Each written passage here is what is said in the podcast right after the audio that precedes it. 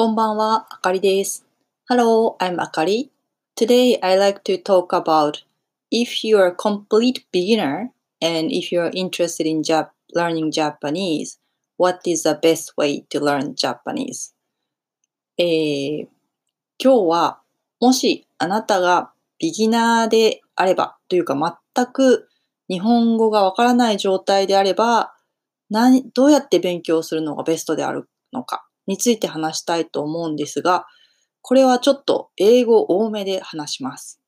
So today's theme is about uh, for complete beginner of Japanese. So I try to speak in English because because for it's for beginners. So first of all, I teach Japanese online on Italki for seven years, and so far I taught 400 students and I did 2,000 lessons.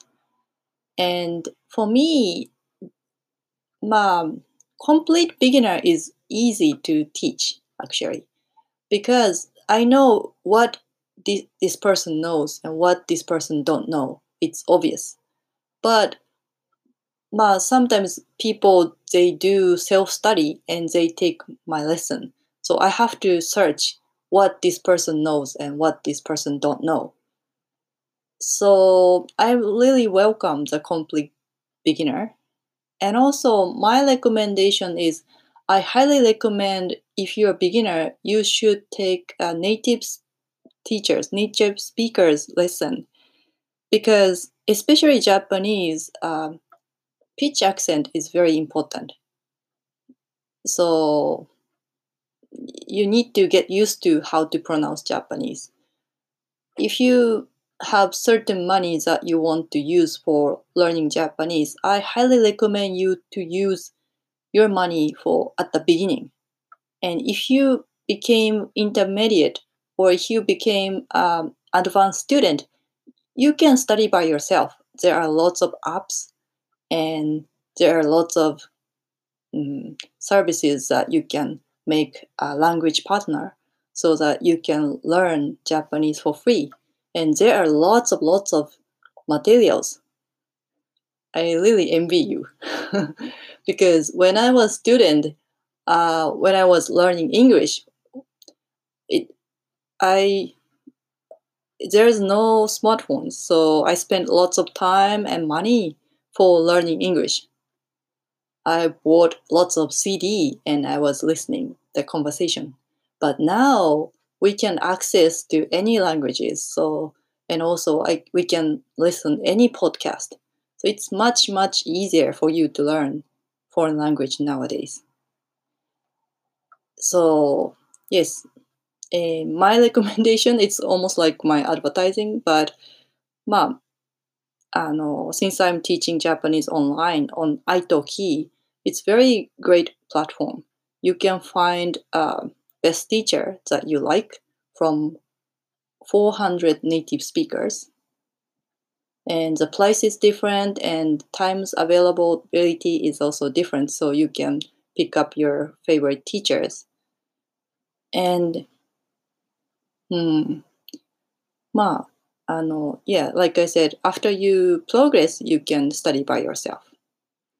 So 今日はちょっと英語多めで話したんですけども、あの、日本語を勉強したいっていう人が来るときに、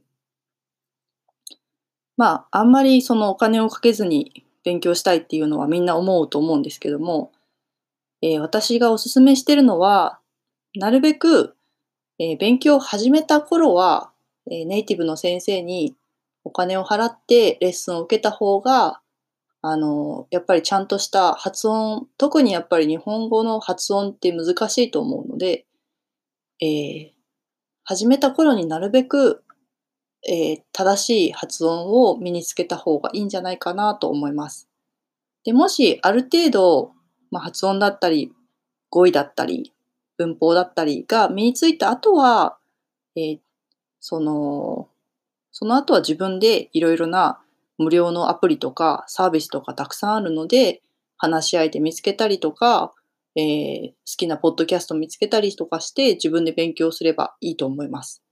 でも一番最初はね、やっぱりあの先生をつけて、特に発音があるので、ネイティブの先生から習うのがやっぱりベストなんじゃないかなと思います。あの、変な発音とかを身につけちゃうと、後で強制するのが結構難しいんですよね。私も今まであの自分で勉強したっていう人を教えたことは何度もありますけども、自分で勉強して、まあ、もしちょっと間違ってたり、変な発音になっていたら、その癖みたいなものがなかなか取れないので、それを直すのに時間がかかります。だからまあ、よし、よかったら、まあ、ネイティブの先生を見つけてみてください。So today uh, I talked about what is the best way to learn Japanese for complete beginner.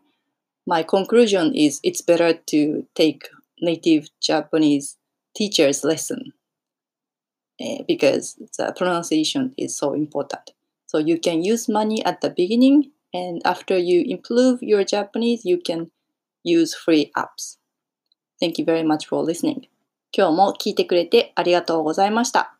またね。